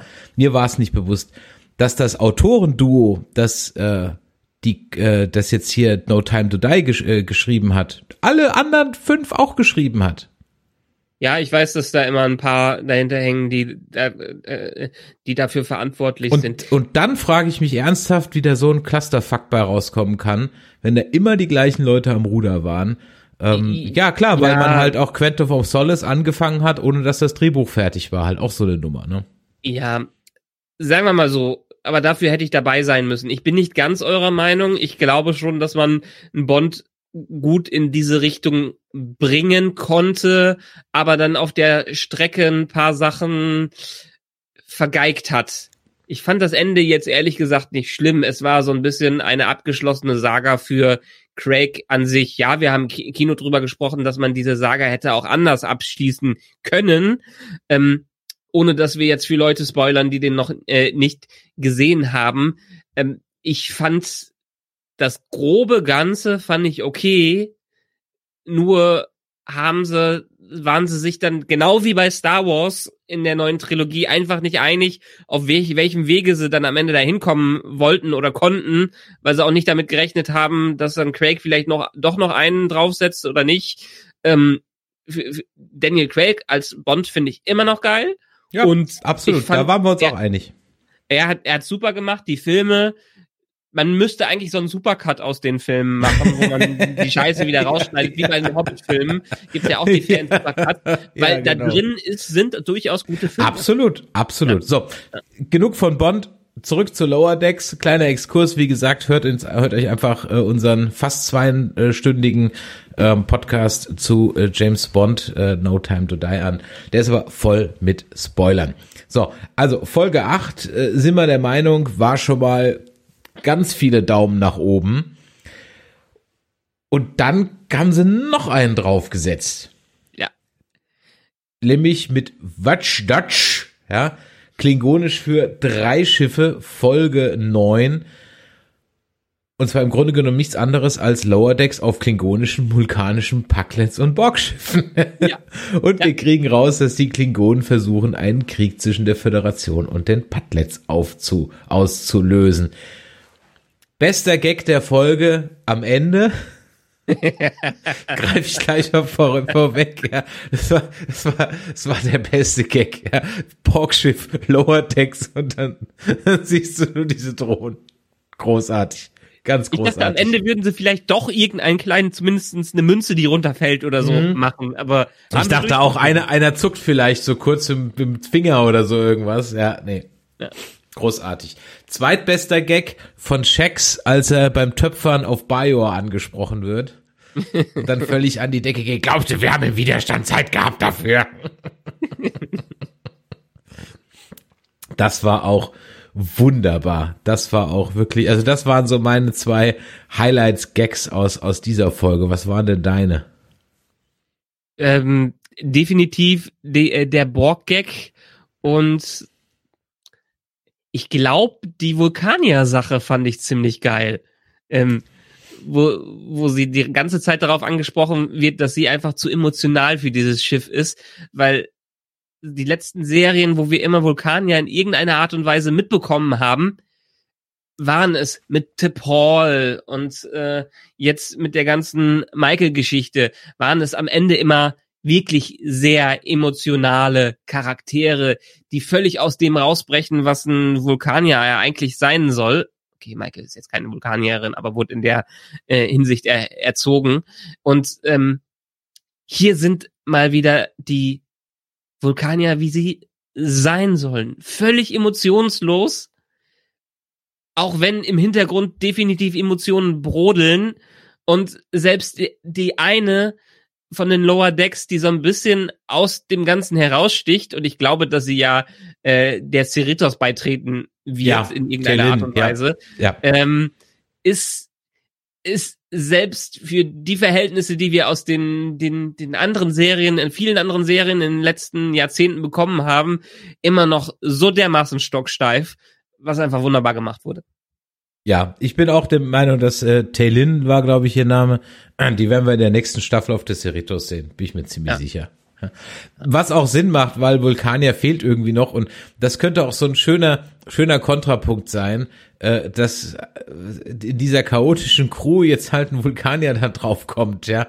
Also ja. selbst, selbst die für ihre Zwecke oder ihre Verhältnisse oder für vulkanische Verhältnisse schon chaotische äh, auf dem Schiff äh, die dreht ja völlig am Rad. Also das stelle ich mir sehr, sehr lustig vor.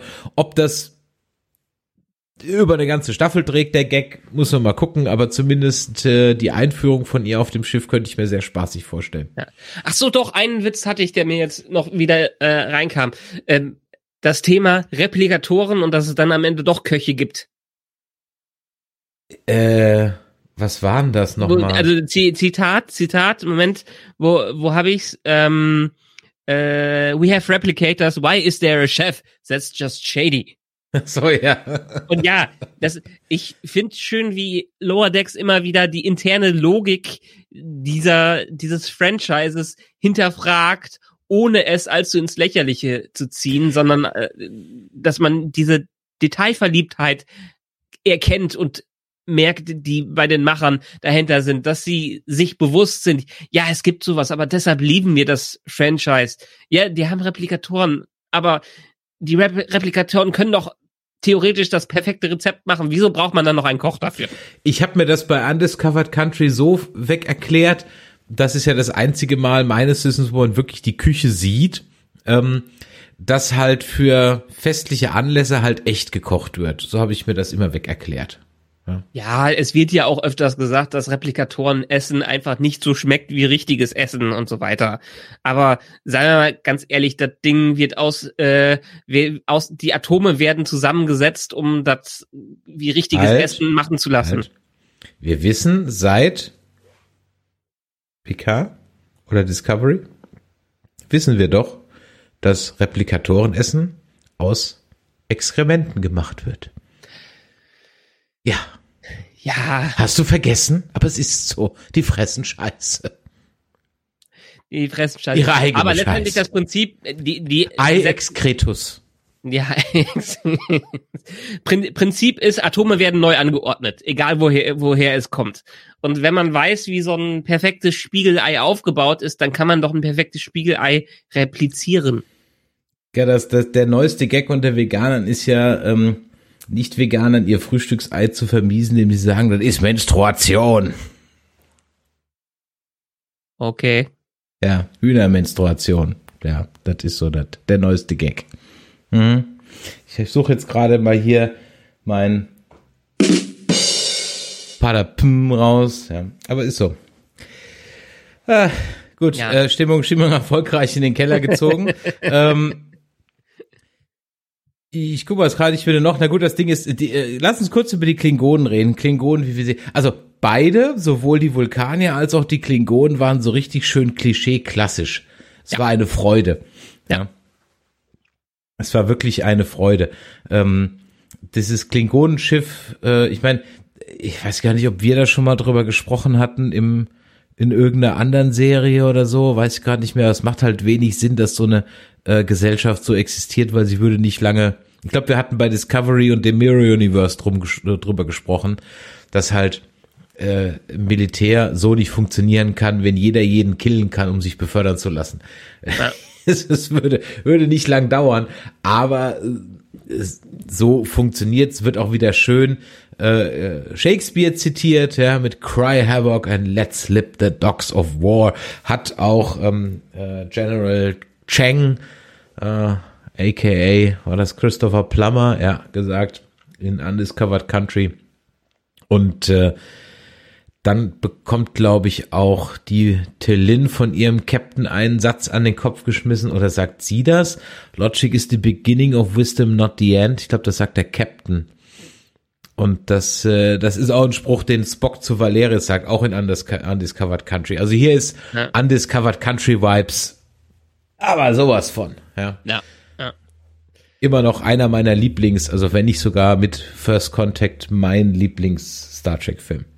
Ja, aber es, ich fand schön, die Klingonen, ich meine, sie haben, sie haben es ja auch in, sie haben ja eine ähnliche Rolle in DS9 am Ende äh, gehabt, wo sie ähm, sich mit dem Dominium verbündet haben quasi und den anderen in den Rücken gefallen sind.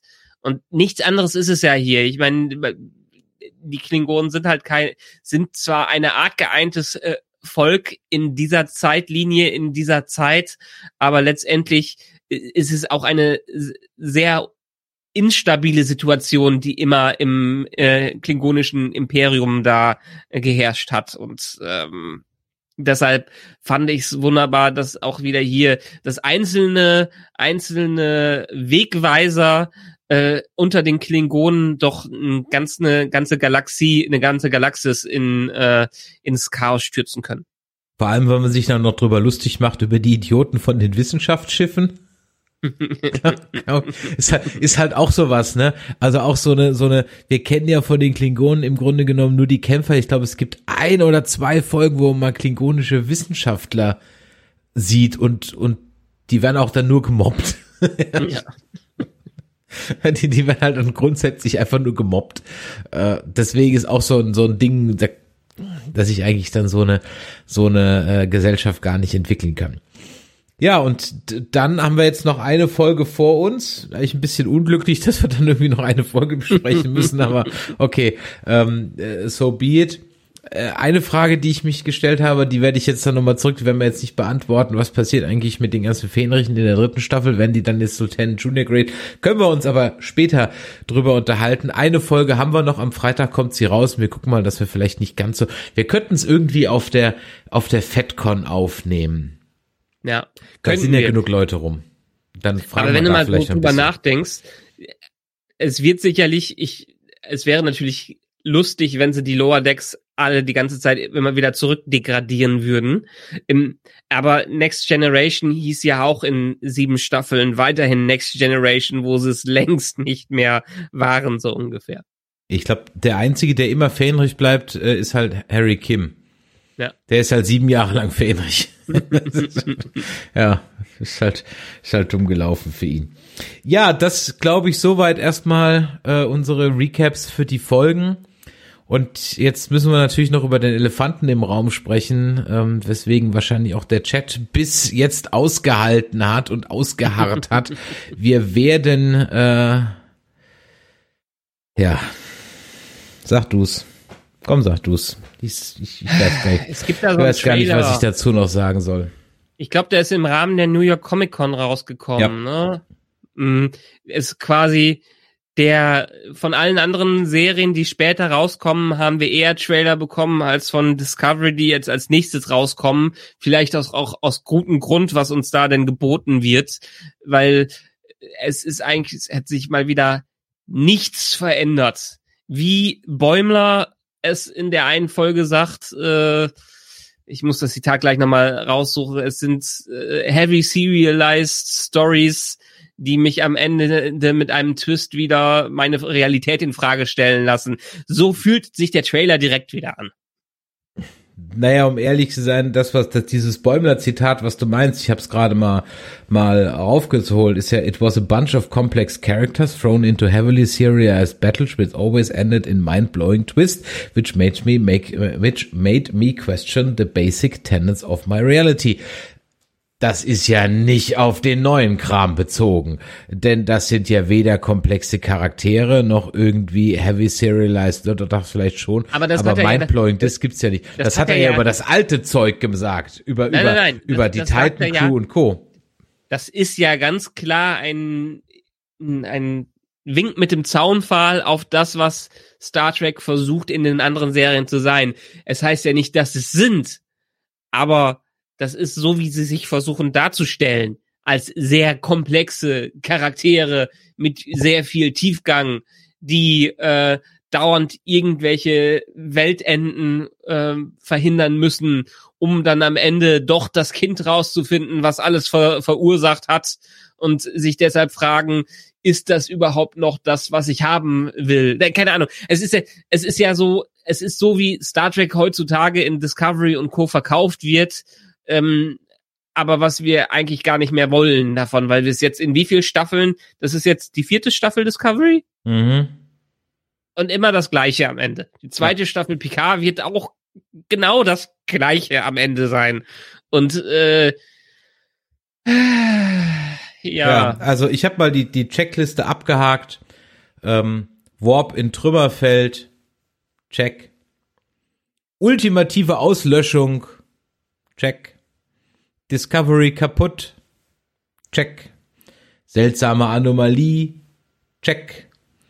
Catchphrase. Check. Befehlsverweigerung. Check. Irgendeins der Worte Hope, Future, Fate oder Destiny. Check. Und wahrscheinlich noch ein paar andere Sachen. Das Einzige, was auf meiner Liste gefehlt hat, war Michael weint. Das war nicht im Trailer zu sehen. Kann sie jetzt wahrscheinlich als Captain nicht mehr so Dafür, dafür guckt der Book die ganze Zeit leidend. Ja. Aber Ja, also fünf, fünf Lichtjahre große Anomalie, die aussieht wie Ouija. Ähm, Ja, aber siehst du das, selbst das hier, ich, ich meine, das Ding, das die äh, mit diesem Red Angel, den sie äh, da hatten, Mhm. das war noch einigermaßen klar kommuniziert, dass sie 9000 Jahre in die Zukunft oder 1000 Jahre in die Zukunft geflogen sind, kann man auch noch kommunizieren.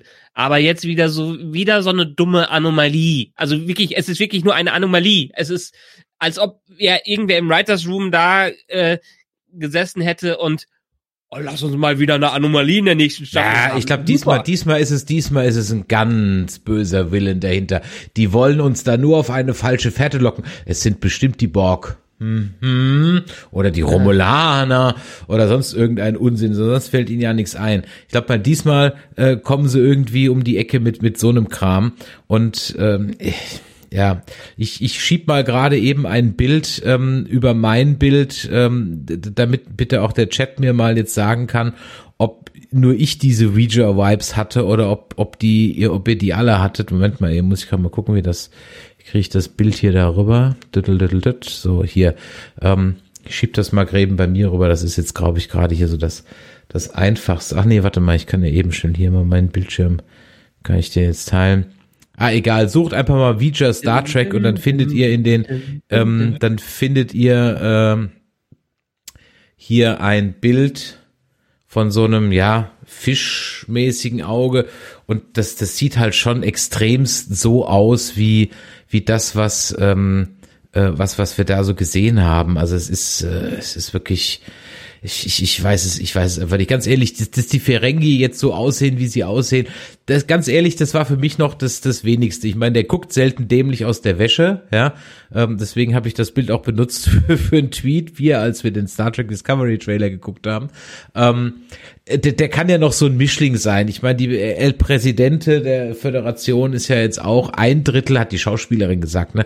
Ein Drittel Cardassianer, ein Drittel Bajoraner und ein Drittel Mensch ich weiß gar nicht, ob das überhaupt geht, ja, weil eigentlich gehören für, also zum Babys machen zwei, aber hey, keine Ahnung, wie man ein Drittel, ein Drittel, ein Drittel sein kann, aber weiß ich nicht, vielleicht geht's, vielleicht gibt's irgendwelche ähm, Genmenschen, die sich da draußen auskennen, Biologen, die mir uns das mal sagen können, ob das irgendwie geht. Ich wüsste jetzt gerade nicht wie, aber okay. Ähm, dann, ich meine, dann haben wir Saru kommt wieder, David Cronenberg kommt wieder, äh, dann haben wir Nivar kommt wieder, Gabriel Byrne kommt wieder, Admiral Vance, also sind halt alle wieder dabei, ja. Ähm, ja, Book ist dabei. Dann haben wir wieder, das habe ich in meiner Checkliste vergessen, Menschen fliegen in Raumanzügen um Schiffe rum. Auch wieder, weil sieht immer gut aus. Ja. Ich, ich verstehe das einfach nicht. Aber es kommt ja gut an. Es kommt ja gut an. Die Quoten geben ihnen recht anscheinend. Äh, die Finanzen geben ihnen recht. Denn äh, Mr. Kurtzman hat ja jetzt seine Fünfjahresmission bekommen. Nochmal verlängert seinen Vertrag. Den verlängerst du ja nicht, wenn das Kacke läuft. Okay. Ich, Okay. ich glaube, ich muss noch mal so ein paar alte Aufnahmen von dir äh, raussuchen, wo du immer sagst, er kann doch nicht erfolgreich sein. Ich habe da so ein Gericht gehört, der wird bald abgesägt und solche Sachen. Ja, ja. Ich weiß, war halt, da war halt auch viel Hoffnung dabei. Ähm, ich bin immer noch der Meinung, dass es dass ich mir nicht erklären kann. Aber andererseits, wie gesagt, nehmt mein, ihr werdet es in meinem Franchise-Artikel dann auch lesen. Der Scheiß ist ja nicht unerfolgreich. Das ist es ja. Genau. Das ist es ja. Der Bond-Film hat jetzt auch das beste Startwochenende seit 1895 hingelegt, so ungefähr. Hm? In Amerika übrigens nicht. In Amerika nicht, ja, das habe ich auch. Nee, in Amerika war der Start sehr verhalten und war ist auch deutlich hinter äh, Spectre und Skyfall, glaube ich sogar. Hm. Ja, Aber wir haben also auch, äh, China. Ja, da wird er auf jeden Fall abgehen. Ja, nochmal zurück zu dem Trailer. Also du hast mir den morgens geschickt. Ich habe dem so um halb acht im Halbschlaf im Bett geguckt und danach war ich wach. Dankeschön. Wieso? Ich bin eigentlich danach wieder eingeschlafen. Weil da war doch nichts, was irgendwie, wo ein Fokus drauf war oder was spannend gewesen wäre. Es war immer nur, ich habe es eben schon gesagt, derselbe Einheitsbrei wieder. Du hast deine Checkliste eben abgearbeitet da hat mich nichts dran bewegt und nichts dran gehuckt. Die letzte Staffel in der Zukunft, geil, alles auf neu. Was werden sie machen? Werden sie wieder mit politischen Verwerfungen arbeiten? Werden wir sehen, wie die äh, Föderation untergegangen ist, weil sie sich einfach, weil sie die Idee dahinter nicht getragen werden konnte? Nein, es war eine Naturkatastrophe, die von einem Kind verursacht wurde, weswegen das alles zusammengebrochen ist.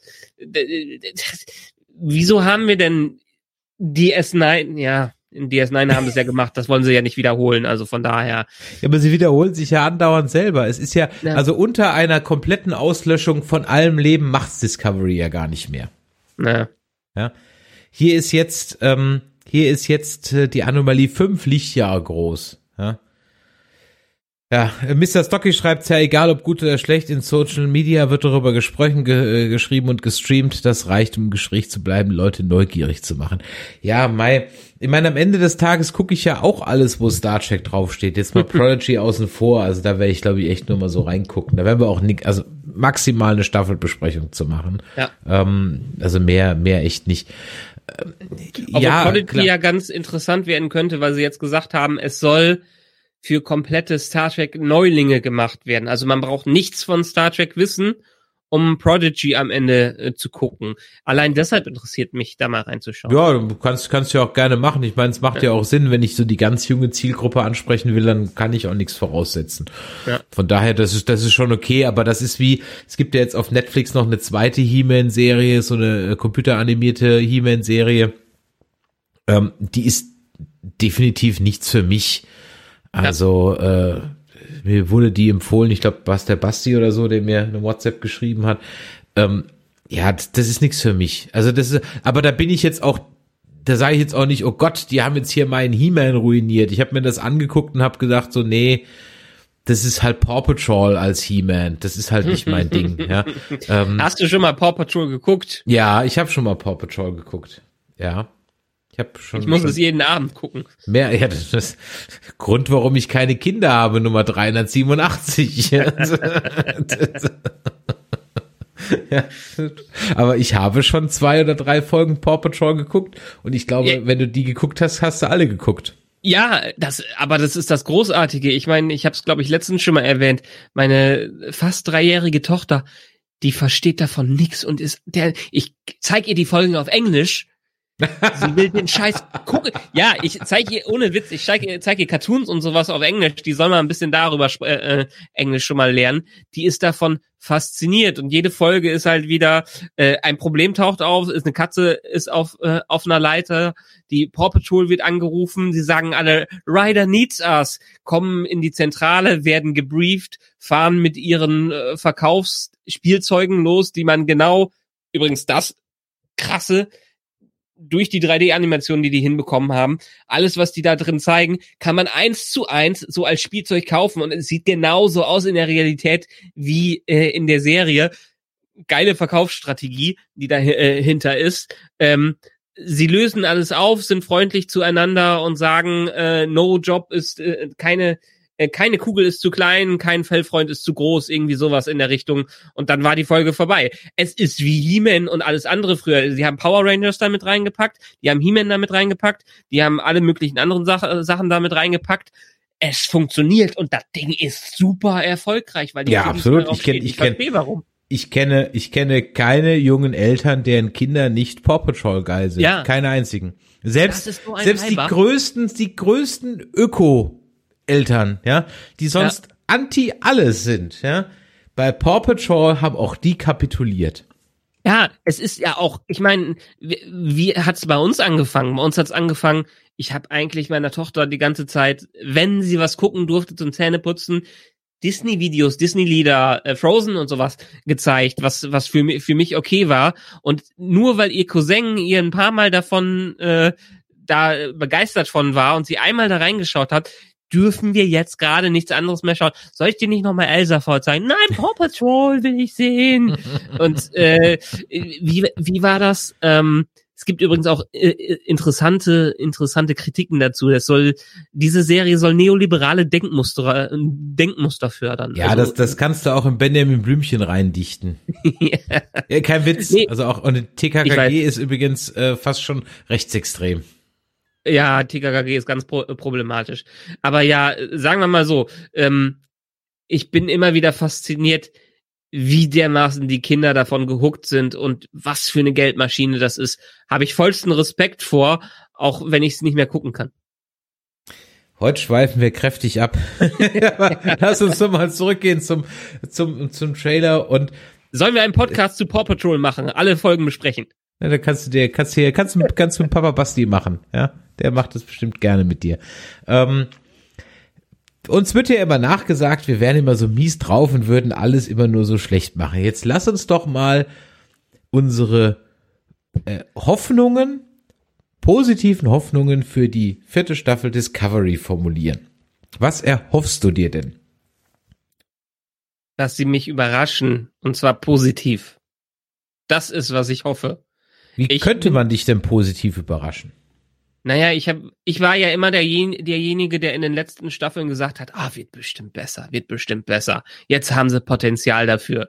Mittlerweile äh, ist meine Meinung komplett umgekehrt und ich erhoffe mir gar nichts mehr davon. Wenn ich mir was erhoffe, bitte lass es einen komplexen, äh, wirklich einen komplexen Gegenspieler geben, gegen, geben, der irgendwelche politische Motivationen dahinter hat und wo es aus der Story selbst hervorgeht und nicht wie Kai aus der Kiste heraushüpft und da plötzlich etwas da ist, was man noch nie irgendwie vorher gesehen hat. Ich möchte, dass da Discovery mich so überrascht, dass die Story Sinn macht und dass die Charaktere Spaß machen. Und das war jetzt in den letzten Staffeln eher selten der Fall. Hm, okay, verstehe ich. Ich habe gerade eben mal in den Chat gefragt, was er sich von der Staffel 4 erhofft. Schreib's uns doch mal rein, wird uns mal interessieren, lesen wir auch gleich vor. Also, ähm, wo ich wirklich Hoffnung drauf setze, aber ich befürchte, es fällt einfach hinten runter, wäre, dass der Konflikt von Stamets versus Burnham ein Thema ist. Das fände ich gut.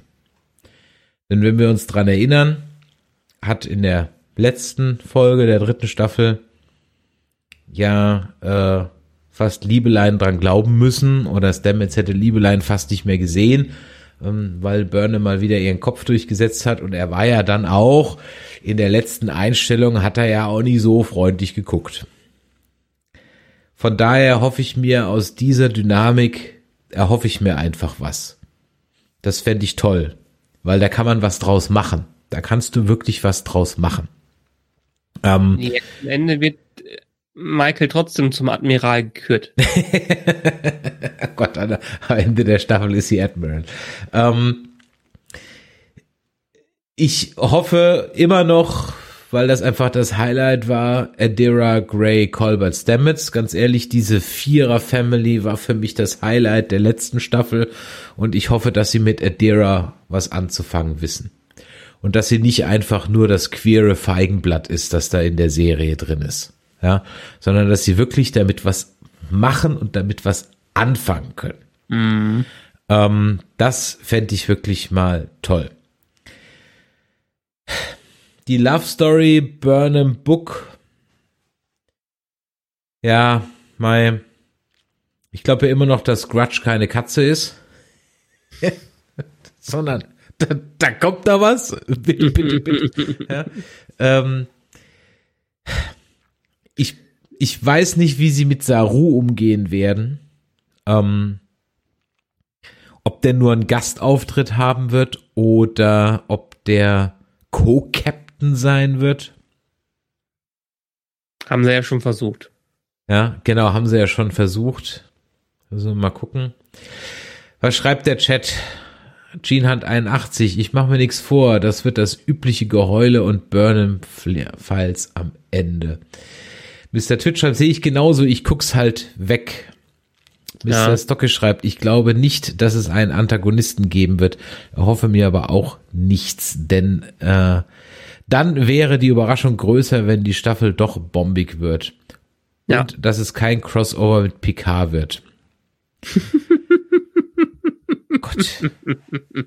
Gott. Ey, ich meine, oh äh, vielleicht, äh, vielleicht so hat er ja wirklich wie, wie kann man nur auf so eine kranke Idee kommen, Mr. Mr. Stocky, was stimmt mit dir nicht? Wie kann man denn nur auf so eine kranke Idee kommen? Ja, wenn sie schon John Delancey äh, dabei haben, dann kann Q auch einmal kurz Klar. machen und Picard ja. ist in einer Gastfolge dabei. Gott. Ja, aber wo, wo jetzt gerade drüber gesprochen wurde, ich meine, ich brauche unbedingt dieses Previously On in der nächsten Staffel, weil ich mich an fast nichts mehr erinnern kann, was da zuletzt war. Ähm, das, das ist ganz gut, dass du gerade ein bisschen drüber geredet hast. Meine Hoffnung ist, dass sie mehr in Richtung Lower Decks gehen und eine Ensemble-Show draus machen. Wird nicht passieren. Aber Star Trek ist für mich erstmal hm? größtenteils ein Ensemble, wo sie ja auch die Crew ja. dafür haben, aber nichts bisher draus gemacht haben. Also ich sag mal so, Tilly ist ja befördert worden, die ist ja Lieutenant Tilly jetzt. Ähm, da könnte man ja vielleicht ein bisschen mehr Screentime mit ihr machen. Ich sag mal, Tilly war jetzt nicht das Schlimmste an der Serie. Ja. ja. Auch nicht das Beste, aber auch weiß Gott nicht das Schlimmste. Ähm, ja, Mai, mit Detmar könnte man ein bisschen mehr anfangen. Das wäre was, die Washington, die finde ich langweilig. Pff, Gut, die kann jetzt halt die Luft anhalten, ewig toll. das, ja, ähm, also ja, ich bin absolut bei dir, so ein bisschen mehr ähm, äh, äh, Ensemble. Äh, Ensemble. Äh, Michael schreibt im Chat, ich hoffe, ich sehe mehr von der Blonden, die mal Ariam war. Stimmt, ist ja die gleiche Schauspielerin, die jetzt irgendwie eine andere Rolle spielt. Ja, richtig, hatten wir, glaube ich, in der Discovery-Folge mal kurz drüber gesprochen. Ja. Ähm, nochmal an der Stelle, ich sag es wirklich jetzt explizit nochmal. Wenn diese Staffel geil wird, sind wir die Letzten, die das nicht sagen werden.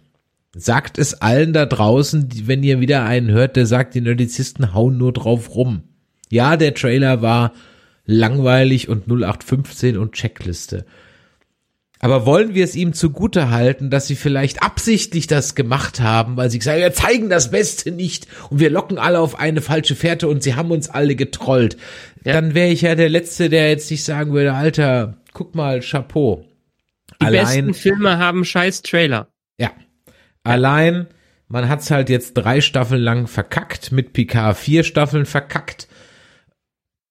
Ich bin halt einfach grundskeptisch, aber ich glaube, wir werden auch nach den ersten zwei Folgen und wir werden es wieder im 14-Tages-Rhythmus besprechen, auch wieder in den Livestreams.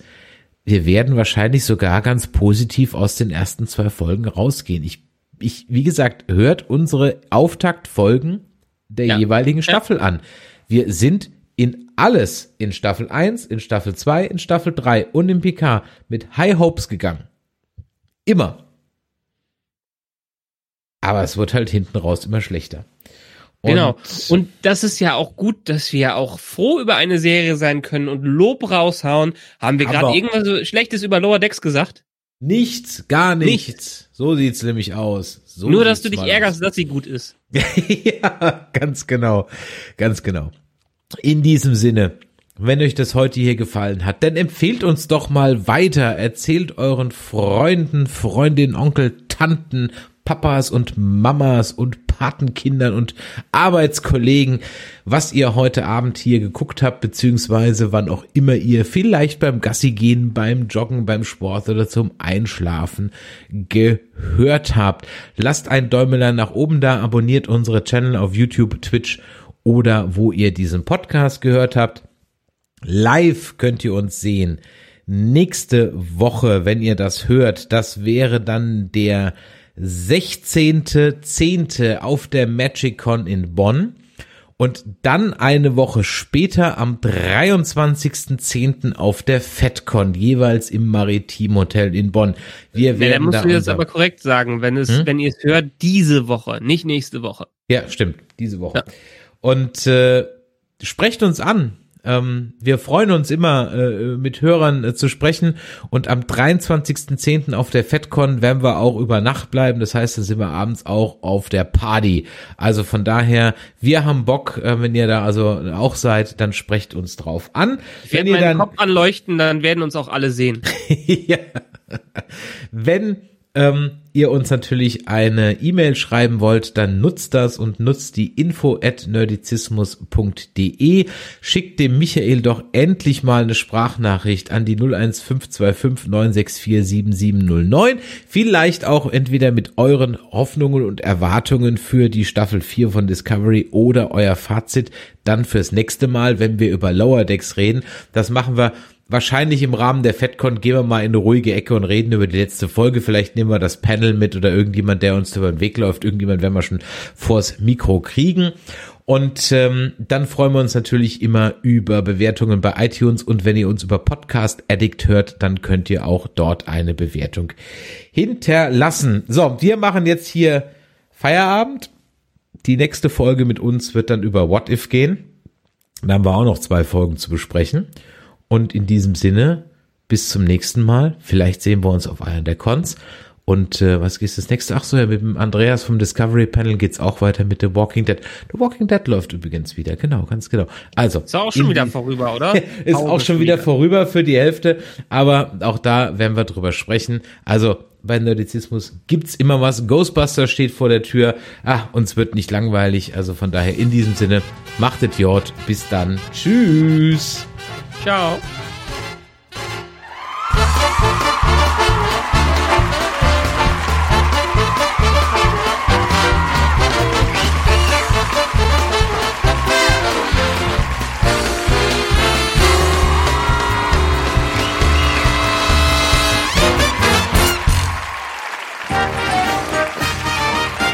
Eine Produktion des Podcast Imperiums.